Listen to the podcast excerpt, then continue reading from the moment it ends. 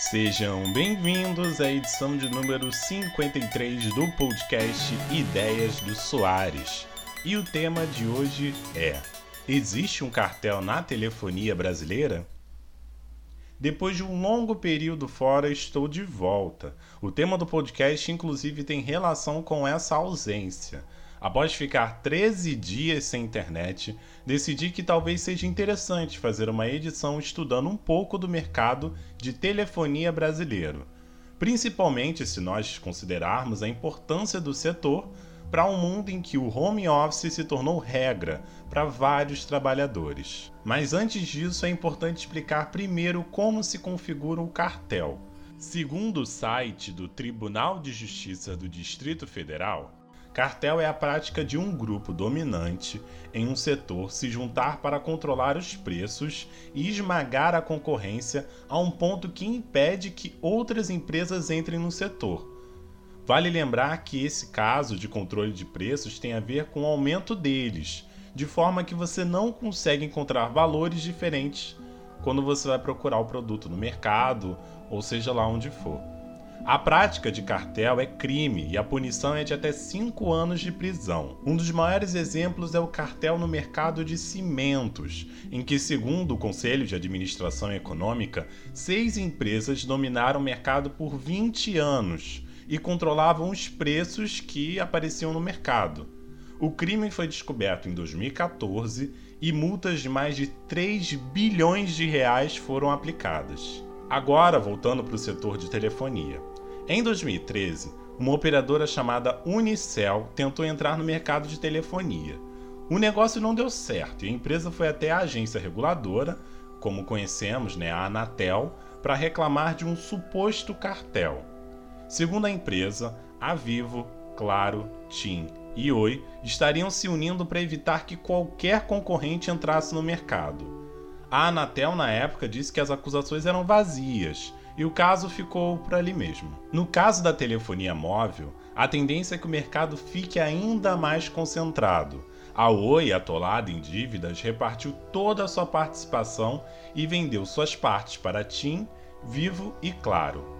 A aquisição da parte de telefonia móvel foi uma saída para a empresa e uma forma de injeção de dinheiros em investimentos em banda larga, o que é considerado o foco da empresa agora. A Oi quer melhorar a sua infraestrutura de banda larga, implementando a fibra ótica em mais lugares do país. Em um índice que mede a concentração do setor, que vai de 0 a 2.500, o número já chega a 3.300 o número alto indica a maior concentração no setor de telefonia nos últimos 15 anos.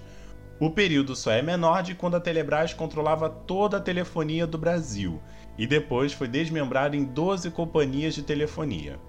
Vale lembrar que os cenários internacionais não são muito diferentes do Brasil. Nos Estados Unidos, por exemplo, existem quatro grandes operadoras de telefonia que dominam grande parte do mercado.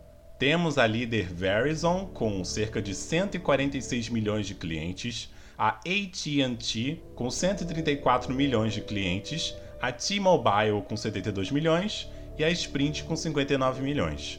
Outros países como a China, o Japão, Alemanha, Itália e Canadá se encontram no mesmo cenário. Os especialistas afirmam que a concentração no setor é algo natural e que mostra que é um meio que requer um grande investimento para que tenha algum retorno financeiro.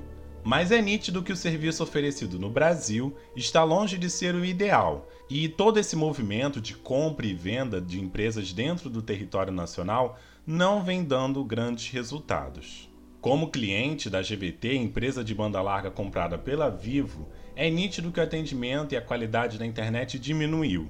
A impressão que se tem do setor com mais esse grande movimento de compra da parte de telefonia móvel da Oi, é a de promessas em relação a um futuro melhor.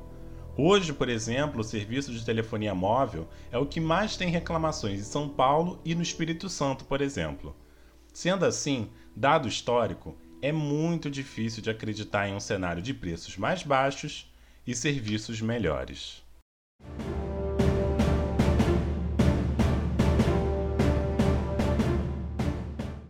Começou agora o Traz a Pipoca, com a dica semanal de filme, série ou documentário para você assistir. A dica dessa semana vai para Correspondentes Especiais. O filme narra a história de dois jornalistas que fingem estar em uma cobertura de uma guerra em um país da América do Sul.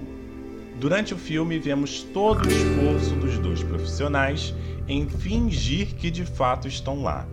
O longa é uma comédia e está disponível na Netflix. Então é isso, pessoal. Esse foi mais um podcast Ideias do Soares. Ele está disponível nas principais plataformas digitais. Prometo não fazer uma grande pausa na próxima edição e até a próxima.